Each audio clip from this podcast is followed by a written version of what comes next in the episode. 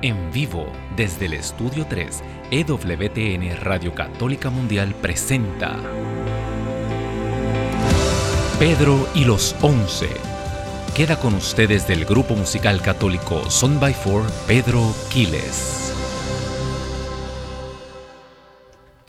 Bendito y alabado el nombre poderoso del Señor. Bienvenido a este tu programa Pedro y los Once, como todos los lunes, saliendo completamente en vivo desde los estudios centrales aquí en el estudio 3 de EWTN Radio en Birmingham, Alabama, y retransmitido a través de todas nuestras emisoras y todas esas eh, eh, redes hermanas que se unen a nosotros y retransmiten la programación de EWTN. Así que eh, bienvenidos. sabes, ah, que tenemos una cita todos los lunes a las 4 de la tarde, hora del este, 3 de la tarde, hora central. Bueno, antes de nada quiero darle las gracias a toda esa gente linda en el norte de Texas que que se dio cita, las princesas y las reinas, un retiro de mujeres, de, de, princesas, de jóvenes. Allí había un mar de hermanas eh, que se dieron cita, así que un abrazo, un beso a todas. Eh, bien contento, bien feliz. El Señor hizo cosas grandes este fin de semana.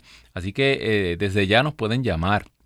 Si tienes testimonios de este fin de semana, llama para dar testimonios. estuve hablando, estuve compartiendo, ¿verdad?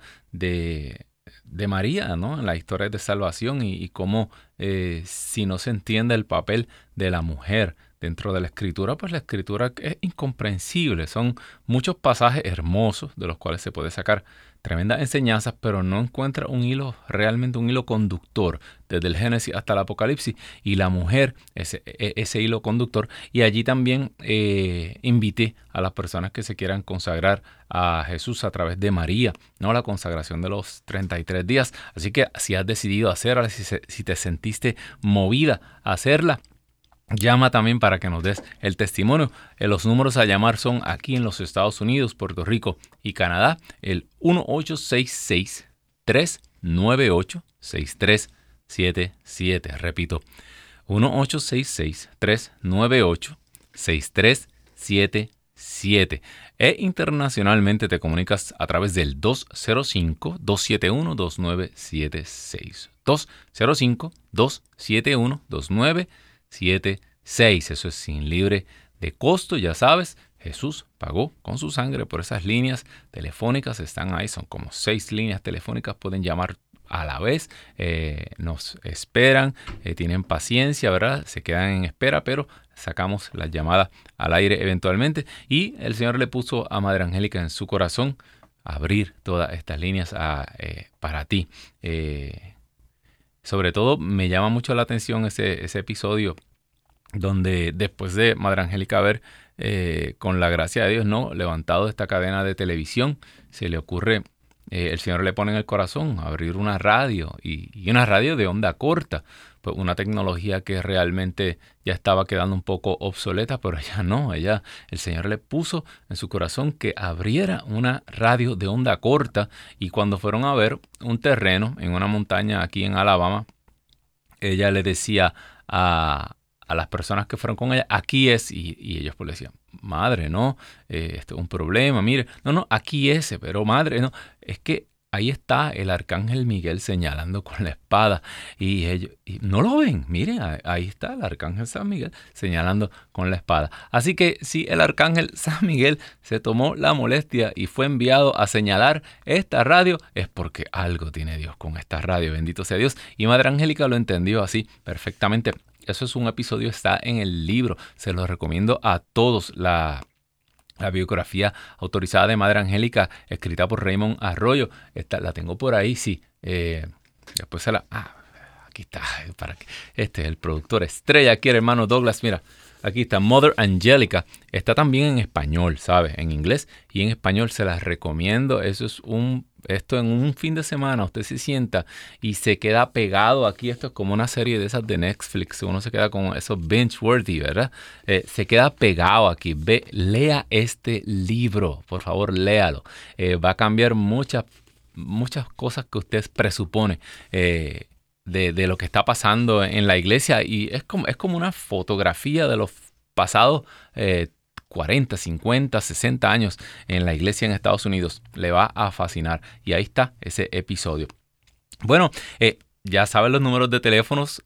Llamen, eh, sabes que nos ponemos de acuerdo contigo, quiénes somos nosotros, ¿verdad? Pero dice la palabra que cuando nos ponemos de acuerdo, el Señor nos concede lo que pedimos en el nombre de Jesús. Así que queremos saber tus peticiones para ponernos de acuerdo contigo y no solamente nosotros aquí, yo, Douglas, sino todos los hermanos que estamos aquí eh, en este programa ahora mismo, somos miles de personas que cuando hay miles de voces clamando al cielo, se mueve, el trono de Dios se mueve. Así que eh, llama también para, para los testimonios, como te dije, de lo que viviste este fin de semana. Y para dar gracias, muy importante ser agradecidos con el Señor, ¿verdad? En todo momento, dar gracias por las cosas que Dios hace por todos nosotros. Bueno, hermano, hermana que me escuchas, eh, el tema de hoy son las bodas del Cordero. Me, llamó mucho la atención, sobre todo porque me, los boricuas dicen cuando le dan una probadita de algo y se quedan como con las ganas, eh, nosotros decimos me quedé picado. Me quedé picado es como que eso estaba tan rico que me quedé con ganas de más. Y este fin de semana, eh, pues imagínate, la, eh, la, mujer en la historia de la salvación, esto es un tema que se pueden hacer 20 horas corridas de, plática, ¿no? De, y, y estaba, estuvo hablando del milagro de las bodas de Caná. Y este milagro de las bodas de Caná, al igual que la mujer en las escrituras, esto es como, como ese baúl que dicen las escrituras, que uno saca cosas viejas, cosas nuevas, eh, eh, eh, y uno sigue encontrando y desmenuzando esto y cada vez se encuentra con cosas más asombrosas. Pero antes me, tiraron una puerta por ahí. Antes, quiero que nos vayamos a Apocalipsis 19. ¿Por qué? Porque en Apocalipsis 19 realmente eso nos habla de estas bodas del Cordero. Y quiero que te vayas a Apocalipsis 19, 6. Apocalipsis 19, 6, ¿verdad? Y dice, oye el ruido de una multitud inmensa, como el ruido del estruendo de las olas, como el fragor de, de fuertes truenos, Dios mío, qué truenos cayeron anoche aquí en Birmingham. En mi casa se fue la electricidad y todo. Cayó un trueno que quedé sentado completamente. Creía que, que, me había muerto y resucité de nuevo. Estaba en una mesa de operaciones y me, eh, me trajeron a la vida. Y como estos truenos, y decían, ¿verdad? Todas estas voces decían, aleluya. Ahora reina el Señor Dios, el Todopoderoso Alegrémonos, regocijémonos, démosles, démosle honor y gloria porque han llegado las bodas del Cordero. Yo quiero que tú entiendas que esto fue esto es una visión donde el ángel lleva a este profeta, a Juan el profeta, lo lleva y le abre el cielo y Juan ve lo que está ocurriendo y ve el fin del mundo, ve el fin de la historia. Esto es esto es poderoso. Y dice, su esposa se ha engalanado. La han vestido de lino fino, deslumbrante de blancura. El lino son las buenas acciones de los santos. Y aquí estamos todos de fiesta, ¿verdad? Esto, imaginamos esa fiesta en el cielo, esa victoria final. Después el ángel me dijo, versículo 9, estamos en Apocalipsis 19, versículo 9, el ángel me dijo, Escribe, felices los que han sido invitados al banquete de bodas del Cordero y añadió, estas son las palabras verdaderas de Dios. Caí a sus pies para adorarlo, pero él me dijo, no lo hagas. Yo soy más que un servidor como tú y como tus hermanos que transmiten las declaraciones de Jesús. ¡Wow! Un ángel le dice al profeta, no, no, no te arrodille ante mí, yo soy un servidor como tú. Fíjate, cómo, los discípulos, nosotros discípulos de Jesús, el Señor nos eleva y nos prácticamente nos, nos diviniza y nosotros que somos criaturas terrenales, ¿verdad? Eh, eh, criaturas, dice, dice el Salmo, un poco inferior a los ángeles nos hiciste, cuando dice quién es el hombre para que te acuerdes de él, ¿verdad? Eh, pero el Señor nos pone al nivel de los ángeles a trabajar para Él. Somos servidores. Los ángeles tienen unas, unas labores que nosotros no podemos realizar, pero a la misma vez nosotros, dice la palabra de Dios, que eh, a través de la iglesia hasta los ángeles se enteran de los planes eternos que Dios tenía, son revelados a través de la iglesia a través, se, manifiesta Dios a través de su cuerpo. Acuérdate, somos el cuerpo de Jesucristo. Y a través del cuerpo de Cristo, muchos ángeles están en espera a ver la manifestación de Cristo Jesús. ¿Para dónde va la, para dónde va eh, eh, la historia de la salvación? Y dice, eh, y nosotros somos los que transmitimos esas declaraciones de Jesús. Son declaraciones de Jesús las que vienen del espíritu de los profetas, dice entre paréntesis. Solo debes adorar a Dios. Aquí es que quiero eh, leer un poquito más, porque aquí todo este tono festivo se mezcla con algo más. Y dice, vi en el cielo abierto y apareció un caballo blanco, el que lo monta se llama fiel y veraz es el que juzga y lucha con justicia. Sus ojos son llamas de fuego, tiene en la cabeza muchas coronas y lleva escrito un nombre que solo él entiende. Vio un manto empapado de sangre y su nombre es la palabra de Dios. Tú sabías que, tú sabes que en las bodas de Caná eh, es el único milagro, el, el, primer, el primero de los signos en el Evangelio y es el único donde dice que Jesús manifestó su doxa, su gloria, ¿verdad? Eh, traduce en muchas Biblias. Jesús manifestó su gloria y sus discípulos creyeron en él. Pero tú sabes que para la palabra doxa, gloria, también eh, en la antigüedad significa juicio. Mm, así es. La, también significa juicio como un discernimiento, como un, un juzgar entre una cosa y otra. O sea que si le damos ese sentido a las bodas de Caná comienza a asemejarse un poco a este, porque a la misma vez que estaban ocurriendo estas bodas del Cordero, estas bodas del Cordero también son seguidas inmediatamente por un juicio, por una venida de Jesucristo como Rey de la historia. Y tú sabes cómo termina esa historia, ¿verdad? Pondrá uno a su derecha y otro a su izquierda. Estuve hablando de esto el fin de semana.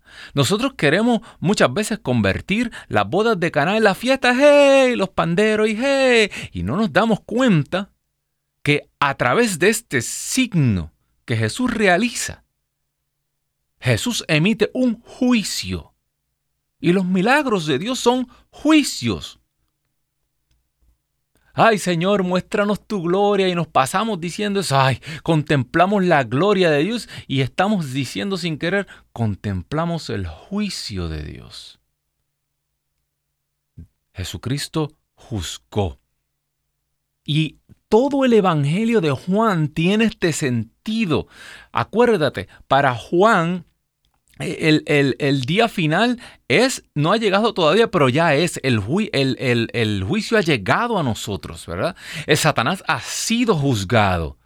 Y la glorificación para Juan era la crucifixión, resurrección, todo era la elevación y la ascensión, toda era un proceso de la glorificación, las bodas del Cordero. O sea que cuando empezamos a ver esto, todo esto le da un significado distinto a las bodas de Cana. Dice el capítulo 2 del Evangelio de Juan. Quiero que me llames, no te, en cualquier momento, 1-866-398-6377. Sabes que yo el tema entre llamada y llamada lo termino. 1-866-398-6377 e internacionalmente 205-271-2976. 205-271-2976. 6. En primer lugar, como dije esta semana, el Evangelio de Juan comienza con la semana de la creación. Por eso eh, ese himno de Juan, que es en la introducción, eh, los teólogos se han dado cuenta que eh, el capítulo 1 de Juan era un himno antiguo, ¿verdad? que se ha sido colocado aquí, pero probablemente estaba escrito desde antes. En el principio era el verbo y el verbo era Dios, estaba ante Dios y era Dios. Él estaba antes de Dios en el principio, por, por Él se hizo todo. Y cuando tú analizas el primer capítulo, te das cuenta que es como si comenzara el Génesis en el principio, ¿verdad? En el principio. Y es porque San Juan comienza a narrar una nueva creación en Cristo Jesús que ha comenzado. Dice Jesús, yo he venido a hacer todas las cosas nuevas. Y para que estés segurito que esto que te estoy diciendo, si sigues contando al día siguiente y al día siguiente, y pasaron dos días, cuando llega el día segundo, comienza, eh, perdón, el capítulo segundo dice tres días más tarde, cuando suma esos tres días, estás en el séptimo día. Aquí culmina la semana de la creación. Esta es la consumación. Eh, Juan te narra la historia de la humanidad hasta el fin del mundo en esta semana. Eso es lo que significa la, introducción eh, eh, del Evangelio de Juan. O sea que Juan ya aquí en las bodas de Caná está en el Apocalipsis. Esto, es verdad, le vuela la cabeza a uno. Tres días más tarde se celebraba una boda en Caná de Galilea y la madre de Jesús estaba allí, alto, Stop. Muchos teólogos, primero que, había una relación bien íntima entre Nazaret y Caná. Y muchos teólogos aluden que eh, María no era una invitada allí. Acuérdate, cuando María está a cargo de, los, em, de la servidumbre, María tenía un puesto en esa boda. María estaba relacionada al novio de alguna manera. María era la encargada de esa boda, no era el maestresala. Pero María tenía un puesto en esa boda, eh, un invitado en las bodas judías. Mire, nosotros no comprendemos esto porque nosotros no comprendemos los ritos judíos. Las bodas judías se planeaban con un año de anticipación. Probablemente estas invitaciones eh, eh, habían llegado a seis meses antes. Aquí nadie llegaba a improvisar a una boda judía. Las bodas judías eran rituales. Eran rituales perfectamente hechos. De hecho, cuando, todo lo que Jesús habla del novio, del amigo del novio que era Juan el Bautista. El amigo del novio era el que iba de parte del padre, porque el padre era el que iba a, pedir la novia a casa del, del, papá de la novia y era el que pagaba la dote. En ese tiempo se daba. O estas gestiones las hacía el amigo del novio, como si fuera Juan el Bautista, ¿verdad? Que va a buscar a la novia, que es el pueblo de Dios y prefigurada en María también. Y dice la palabra de Dios, cuando tú lees las parábolas, ¿verdad? De las diez vírgenes. ¿Por qué las diez vírgenes? Tú no te has preguntado por qué las diez, vírgenes estaban afuera, así, eh, en el sereno. Porque esto era una tradición muy importante. Una vez estaba la novia desposada, ya se quedaba en la casa del papá pero ya estaba legalmente casada. Pero esa novia en la casa del padre tenía que comenzar los preparativos. Comenzaba los preparativos y eh, pasaba un tiempo, ¿verdad? Y el novio no se sabía cuándo venía a buscarla. Y esta novia pasaba por unos baños rituales, unas inmersiones en unas vasijas y en unos baños grandes que tenían los judíos y ahí se sumergía la novia y les daban unos baños rituales. Por eso San Pablo habla en los Efesios que ha sido purificada con el baño, ¿verdad? Que Jesús mismo se ha preparado a la novia porque Jesús está dando y San Pablo está hablando de los pasos exactos de una boda judía. Tú y yo no entendemos estas parábolas a veces del fin del mundo, pero los judíos que estaban escuchando estaban entendiendo perfectamente. Entonces, en la casa de, la novia, la ponían bella, la engalanaban, la purificaban y ahí iban todas las damas, ¿verdad? Las doncellas que eran las amigas de la novia y esas doncellas también iban preparadas, ataviadas con la ropa y todas se tenían que quedar esperando con la novia a que llegara el novio. Y se quedaban con unas lámparas para que tú veas todo eso que Jesús hablaba. Entonces cuando gritaban, ahí viene el novio, ahí viene el novio, el novio venía con la caravana de sus amigos. Y mira lo que está pasando en las bodas de Caná. María está como la mujer, como si fuera María, fuera el pueblo de Dios. Eh, eh, y aquí lo que está ocurriendo Juan, Juan es un inspirado por el Espíritu, es un genio, porque a la misma vez que está narrando una boda que ocurrió en Caná de Galilea, también está narrando una boda como si María fuera la mujer y Jesús, a pesar de que su hijo, esto es como si fuera el matrimonio místico entre la mujer y el novio, que es Cristo, el rey. El rey, y acuérdate, en Israel la mujer, la madre del rey era la reina. Esto es como la, la, reina esperando al rey, que venía cuando la boda estaba preparada y él venía con sus discípulos. Esta era la caravana del novio que llegaba. Por eso cuando decían, eh, ahí viene el novio, ahí todas las, las, doncellas que estaban ya durmiéndose, se levantaban, prendían sus lámparas y a esas se dieron cuenta que les faltaba y se fueron. Y ahí el novio venía, entraba, se llevaba a la novia en esa caravana triunfal y la llevaba a casa de su padre. El padre del novio era el que había preparado en la casa de él un lugar. Por eso Jesús dice, yo me voy porque voy a preparar un lugar, como porque él es el novio. Y allá le preparaban una mansión y si era un padre acaudalado, imagínate la, la, lo que le preparaba a ese matrimonio nuevo que iba a, a, vivir en su casa, en la casa del Padre Jesús, que el novio, que no, Jesús vino, se casó con nosotros, Jesús vino, escoge a María como esposa, que es prefigura del pueblo de Dios, en la cruz, ¿verdad? De su costado abierto nace la nueva Eva, que es María y también el pueblo de Dios. Y él dice, yo me voy, pero los vengo a buscar. Y nosotros estamos aquí esperando ese día. Y el que se duerma, él dice como el camarón que se duerme se lo lleva a la corriente. El que se quede dormido, el que diga, ay Jesús no vuelve nada, ay todo está como siempre ay, no va a pasar nada, ay, esto no se va a acabar, nada. Se quedó dormido y, el, y a ese lo sorprenderá el novio como el ladrón en la noche. Y no tuvo aceite, nos quedamos a mitad de camino, nos cansamos, ay, llevo 20 años, aquí, ay, esto es lo mismo, ay, no. Ah, y todo se convierte en un negocio, todo se convierte eh, eh, eh, en hacer dinero, todo se convierte en obras sociales aquí en la tierra y todo y, cuando viene a ver toda la obra de Dios que es esperar a ese novio que viene se convierte en una cosa hecha por mano de hombres y se nos acabó el vino.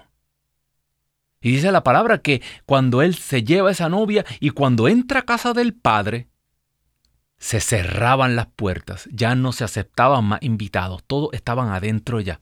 Los elegidos estaban adentro y ya no se dejaba entrar a nadie más. Por eso la parábola de las vírgenes tiene tanto significado. Pero si nosotros comimos contigo, Señor, cenamos contigo, echamos demonios, Señor, en tu nombre, nunca los conocí. Apártense de mí, malhechores. ¡Auch! Ouch con A mayúscula. Ouch. Todo esto, eh, eh, esto tiene un sentido muy profundo.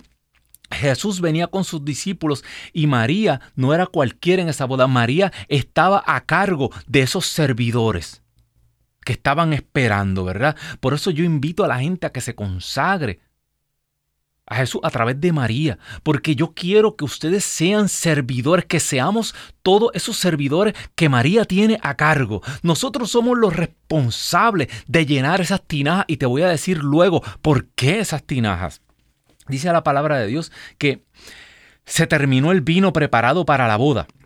Oiga, una boda que llevaba un año planeándose, ¿cómo se va a acabar el vino? Puede ser que llegó tanta gente Puede ser que el, novio se volvió loco invitando gente a última hora. Se hace mi suegra. Es una fiesta y cuando tú llegas, los carros, eh, no hay... Pero que esto, no era un...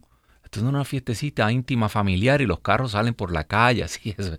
Eh, eh, eso hizo el novio, ¿verdad? el, el que estaba preparado previamente para la boda se había acabado. Ese Pentecostés que vino hace unos años, que pensábamos que era, se acabó. Esos estadios llenos que habían, se terminaron. Y mucha gente dice, ay, ¿te acuerdas aquellos años? Ave María, sí. Oh, ¿te acuerdas al padre fulano y al padre sutano? Ave María, qué milagro más grande, que como si ese vino se hubiera terminado ya, pero no se ha terminado porque viene un vino nuevo. Dice, entonces la madre de Jesús le dice al Señor, no tienen vino. Aquí viene otro detallito que yo encontré. O sea que yo me la paso buscando. Tú sabes que eh, la traducción dice, ¿qué quieres de mí? ¿Verdad? ¿Qué hay entre tú y yo? Y esto era un dicho judío, ¿verdad? Como que, como que él estaba diciendo, mujer. Primero dice, mujer, ¿qué hay entre tú y yo? Pero tú sabes que originalmente, originalmente lo que quiere decir esa frase es, ¿qué hay entre tú y yo? Fíjate que aquí hay como un doble sentido. La mujer llama al novio, al verdadero novio, y él le dice, ¿qué hay entre tú y yo? Y no es esa mujer despectivo, esa es mi señora, mi reina. Cuando habla de esta mujer, ¿verdad? Entonces, otra cosa también que les quería decir, en el griego guné, que se utiliza en la escritura mujer, también significaba esposa. Y no es que Jesús se esté confundiendo a, María, su madre, con su esposa, pero esto tiene un significado que el evangelista, el Espíritu Santo, le inspiró para que pusiera aquí. Jesús nos pregunta a nosotros, la iglesia. Hoy Jesús te pregunta, ¿qué hay entre tú y yo?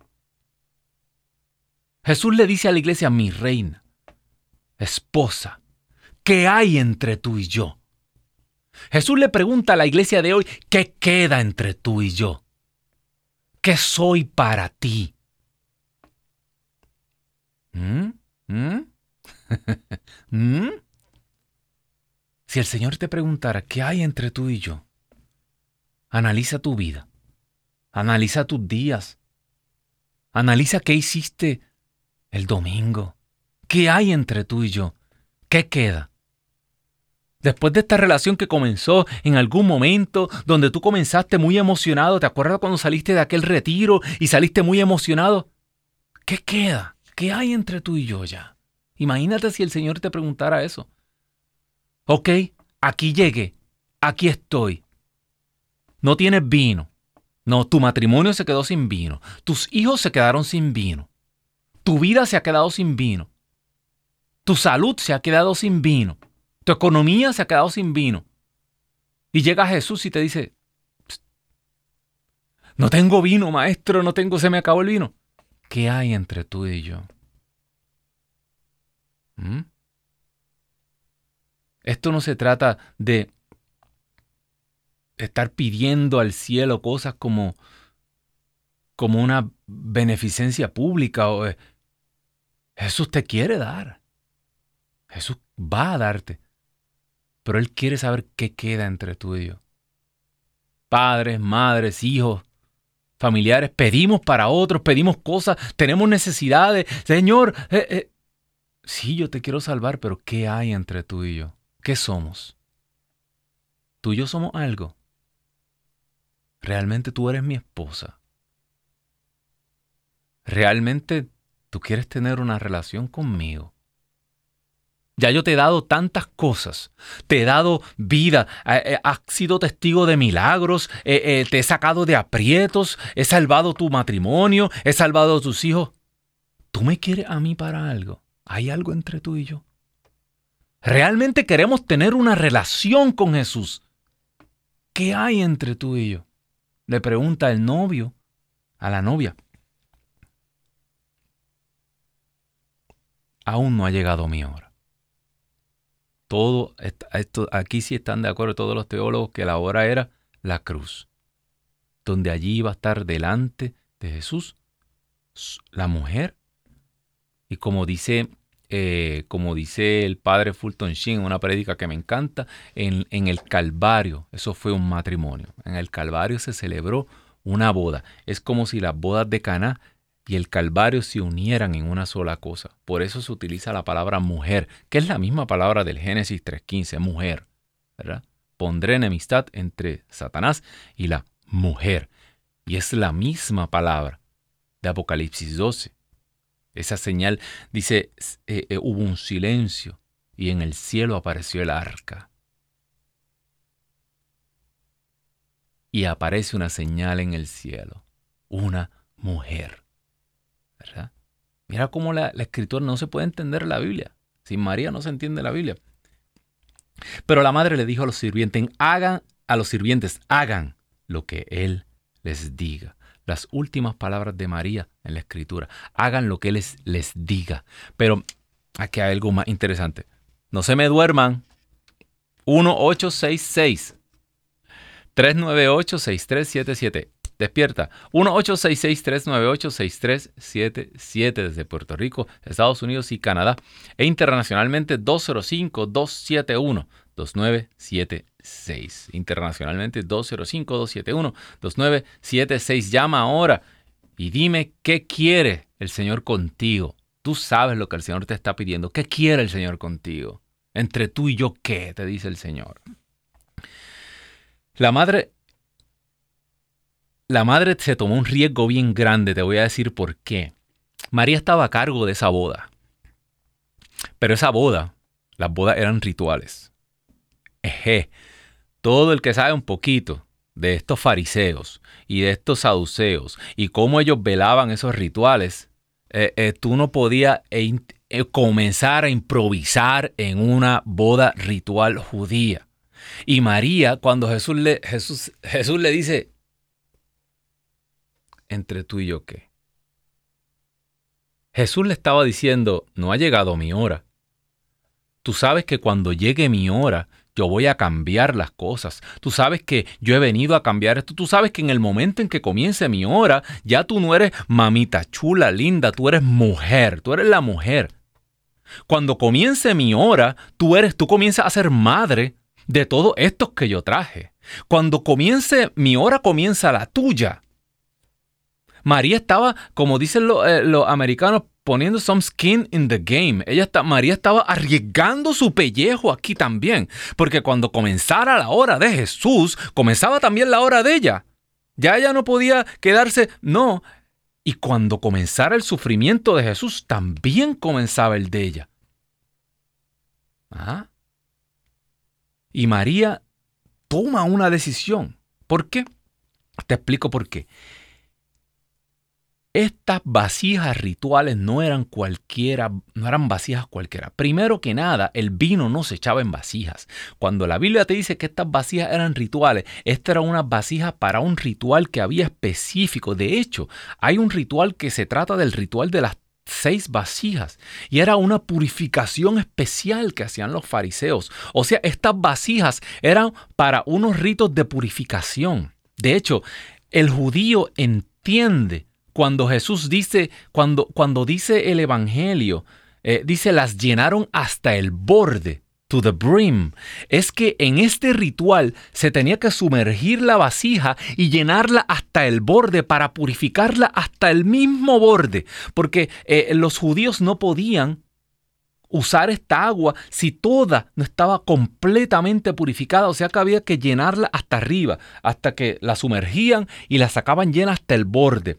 Nosotros no entendemos por qué la llenaron hasta el borde, pero Jesús, lo que eh, María lo que está, María en este momento dijo, "Ay, Dios mío, Señor, yo, tengo, yo necesito a mi hijo, pero yo sé que yo voy a mandar a mi hijo a hacer, a, que me ayude y, y, y Jesús va a ser una de las de él. Jesús yo sé que va a enfadar a los fariseos porque él todo lo hace nuevo. Eh, eh, este hijo mío todo lo vira patas para arriba.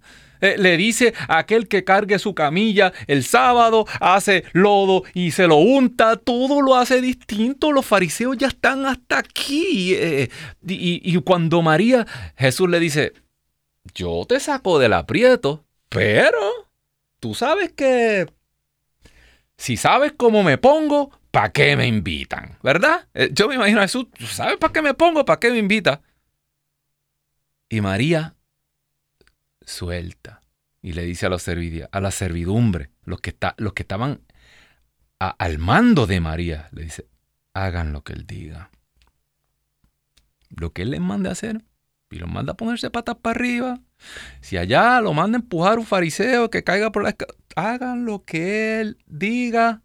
Y aquí, que el Señor nos agarre confesado que...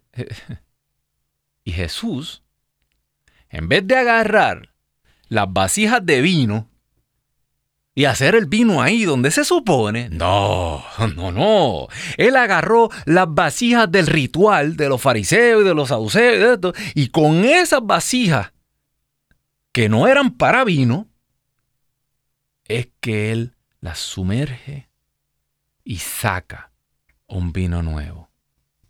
Porque ese vino que Jesús sacó era un vino ritual.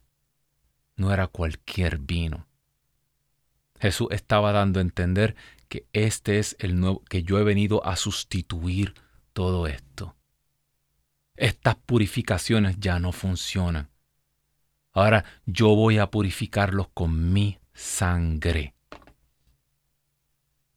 Y la nueva alianza, el nuevo ritual, va a ser con un vino nuevo, que el vino eucarístico.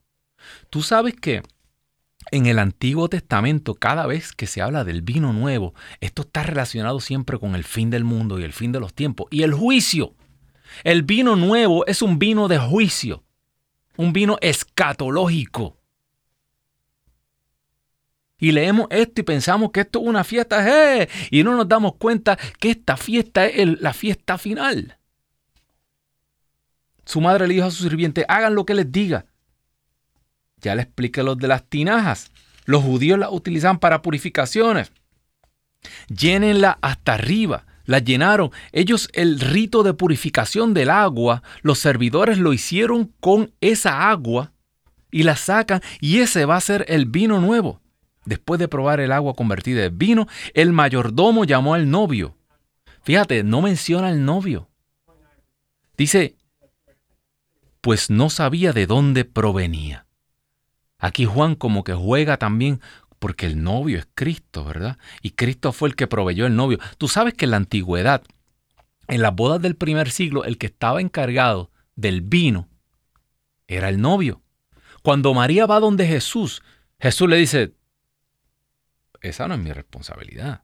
Yo, el que se está casando, eh, tú quieres que yo, si yo consigo el vino, es que el novio soy yo. Yo tomo el lugar del novio en esta boda. Yo proveo el vino nuevo, el vino del fin. Por eso dice que el mayordomo no sabía, primero que nada, porque el mayordomo se llega a haber enterado en ese entonces que, que eh, le llenaron las vacías de la purificación y con eso hicieron vino y todo eso, eh, se escandaliza, pero no sabía, el mayordomo no entendía que Jesús es el novio ahora. Bendito Dios. Todo el mundo sirve al, al principio el vino mejor y cuando ya todo el mundo está bebido, le dan el de menos calidad, pero tú has dejado el mejor vino para el final. Esta señal milagrosa fue la primera que Jesús hizo en Cana de Galilea y así manifestó su gloria, pero hoy entendemos que así manifestó su juicio. Jesús juzgó en ese momento. Y los discípulos, los que estaban en esa boda, creyeron. Creyeron que este era el nuevo vino. Tú sabes que cuando cuando tú y yo vamos a la Eucaristía y tú y yo comprendemos que ese es, ahí se eh, está eh, la rememoración del sacrificio, ahí se vuelve a actualizar el sacrificio de la cruz. Y si tú entiendes y comprendes que ese eh, que esa vino que se levanta ahí es la sangre del nuevo pacto, la vida, el cuerpo, la sangre, la divinidad, de Jesucristo, tú eres uno de estos discípulos que ha comprendido el juicio de Dios, que ha comprendido y que va a contemplar la gloria de Dios. Si tú crees que eso es cualquier otra cosa, eres como los mayordomos estos que no sabían de dónde salía el vino. Si tú vas a la Eucaristía por otras razones, que no es para reconocer que ese es el novio, el que te da el vino nuevo. Tú estás en el equipo del mayordomo. Bendito Dios. Hermano, hermana que me escuchas, quiero que me llames. Vamos a orar, quiero que oremos eh, tanto por lo que tenemos que orar, orar, tanto por lo que tenemos que pedir, por lo que tenemos que dar gracias, pero sobre todas las cosas, yo quiero que oremos hoy por un, un vino nuevo, ¿sí? Por el vino del fin. Yo creo. Yo creo firmemente que María está a cargo de esta boda final. Usted haga su juicio. Yo quiero creer en lo que dice la Escritura. Esto era un pueblo que venía ya por muchos años con la ausencia de profetas, con la ausencia de la palabra de Dios. Se sentían abandonados, se sentían tristes.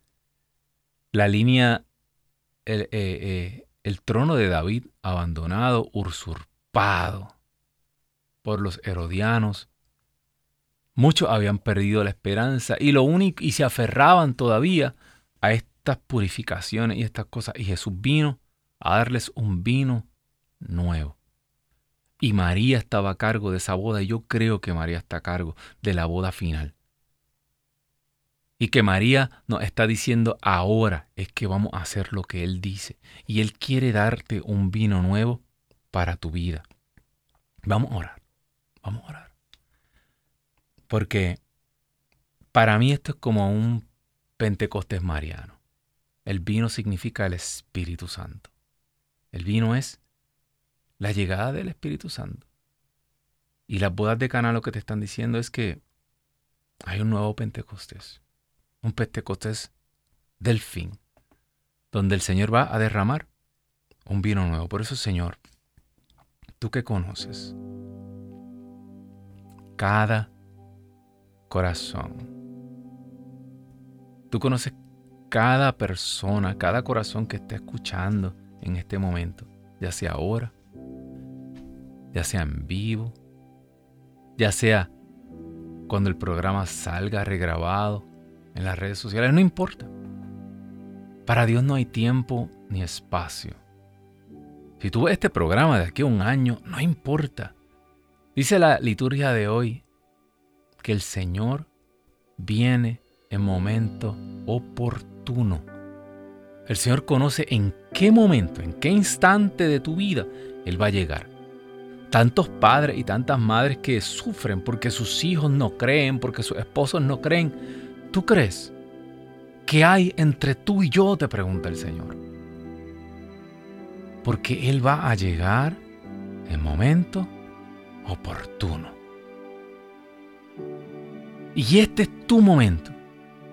Sea que estés viendo el programa mañana, sea que lo estés viendo el mes que viene, este es tu momento. Este programa sale a través del YouTube, del Facebook, del Instagram, no importa dónde tú lo estés viendo.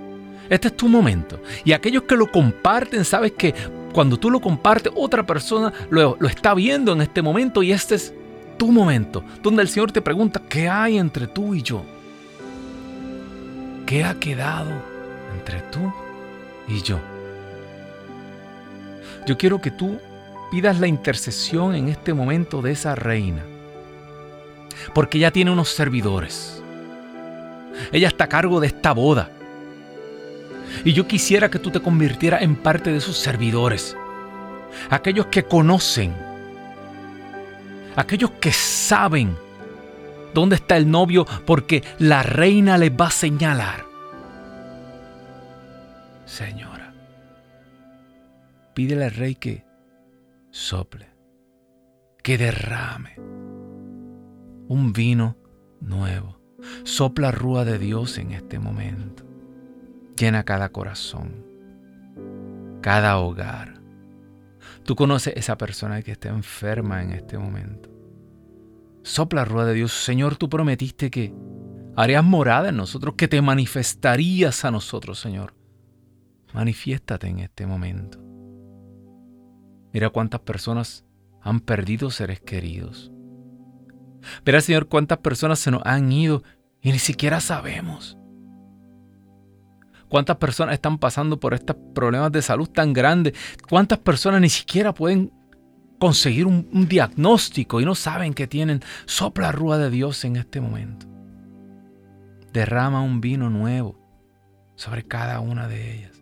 Embriáganos, Señor, con tu espíritu. Sopla rúa de Dios. Mira, Señor, que acabamos de pasar. La celebración del Padre, Señor. Pero mira, Señor. Mira, Señor, cuántos padres, Señor. Están tratando de hacer lo mejor que pueden, pero no pueden llegar a sus hijos, no los pueden alcanzar. Y si trabajan, le quitan el tiempo. Si le dan el tiempo, no pueden mantener la familia. Sopla rúa de Dios en el corazón de tus hijos. Quita las vendas de sus ojos. Que se den cuenta cuánto son amados por sus padres. Que se den cuenta que a pesar de nuestros errores como padres, un amor sobrenatural nos impulsa nos lleva a dar nuestras vidas diariamente, a veces en trabajo indeseable, pero que nuestros hijos lo valen, nuestras familias lo valen, todo lo vale. Sopla rúa de Dios, que no solamente podamos llevar el pan material, sino que podamos dar a nuestras familias el pan espiritual que podamos ser nosotros como esas vasijas de vino que somos sumergidas, Señor, por ti. Pero somos, Señor, sacadas llenas de un vino nuevo para nuestra familia. Sopla rúa de Dios. Llénanos. Llénanos, Señor, en este momento. Te pedimos, Señor, por tantos hijos que no conocieron a sus padres. Sin padre el 80% de las personas que están encarceladas tienen una cosa en común. No conocieron la figura de un Padre. Señor, sopla rúa de Dios y muéstrate y manifiéstate tú como el Padre que no tuvimos. Aquellos que no tuvieron esa figura de Padre, sé tú, Señor, manifiéstate en sus vidas. Muéstrales un Padre bueno Muéstrales que nunca han estado solos. Gracias Señor. Gracias Señor Jesús. Porque tú eres rey. Porque María Santísima está a cargo de esta boda. Y ella intercede por cada uno de sus hijos. Por los siglos de los siglos. Amén. Amén. Y amén, bendito Dios. Gracias Jesús. Gracias Señor. Gracias Jesús.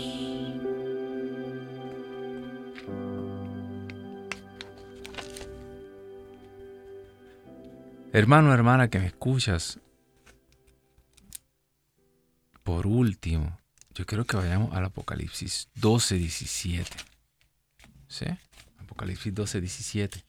Porque, eh, lo vuelvo y lo repito, desde el Génesis hasta el Apocalipsis. Quiero repetir los números en caso de que vaya a entrar una llamadita al final. 1866-398-6377. Ese es aquí local en los Estados Unidos sin libre de cargos. 1-866-398-6377. E internacionalmente al 205-271-2976. 205-271-2976.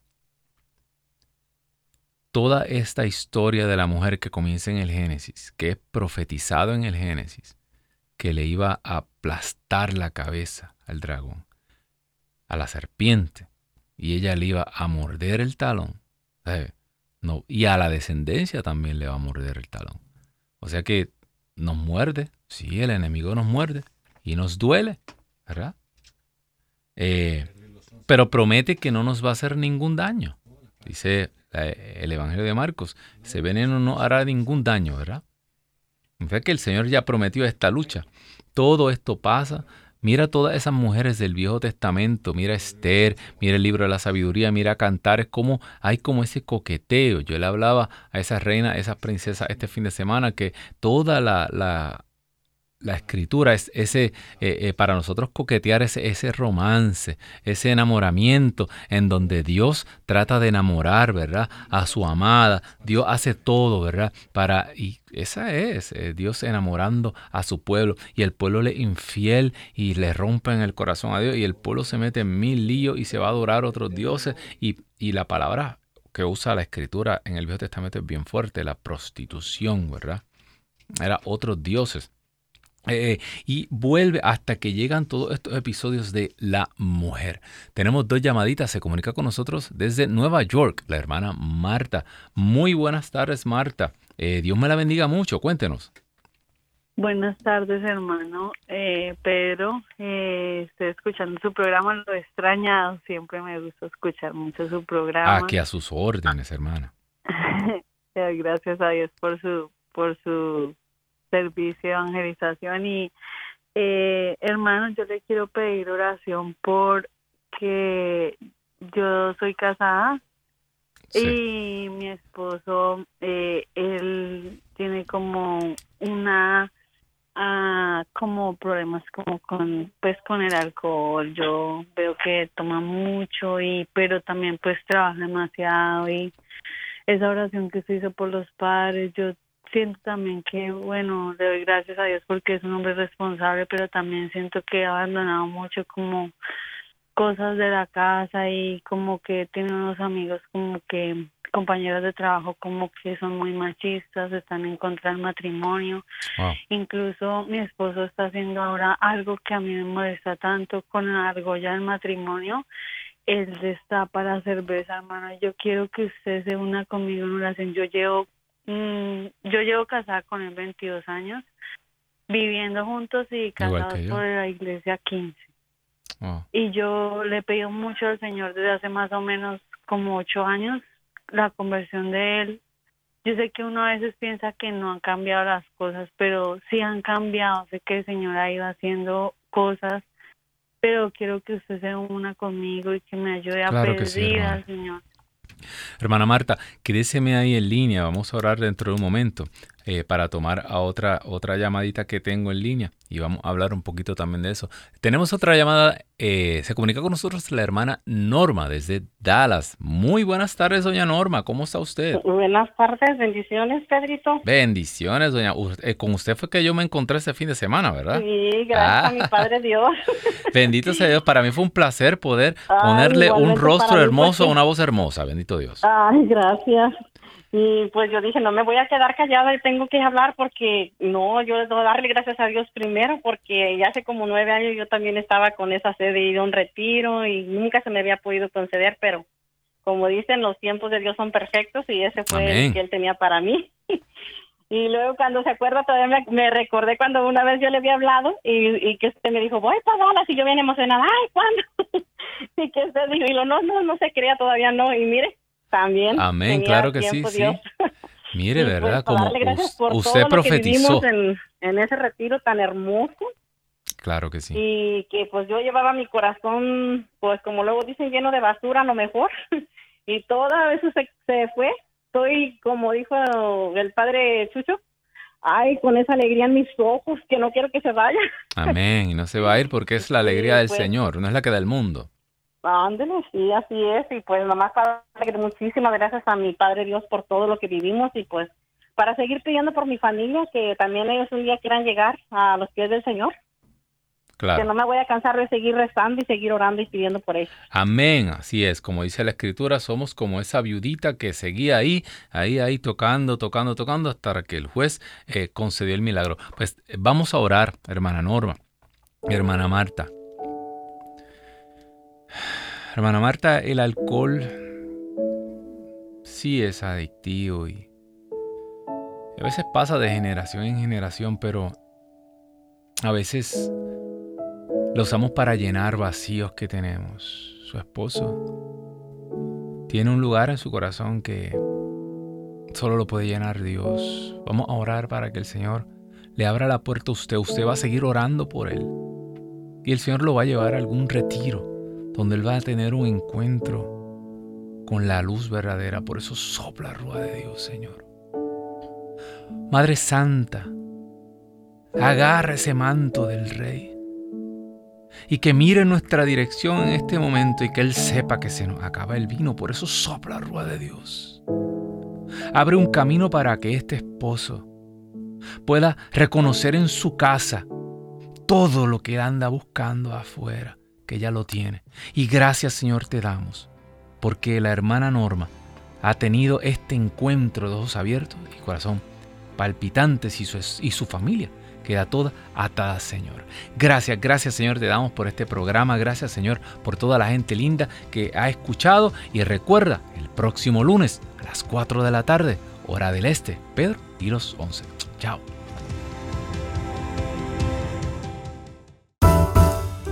Flevete en la radio.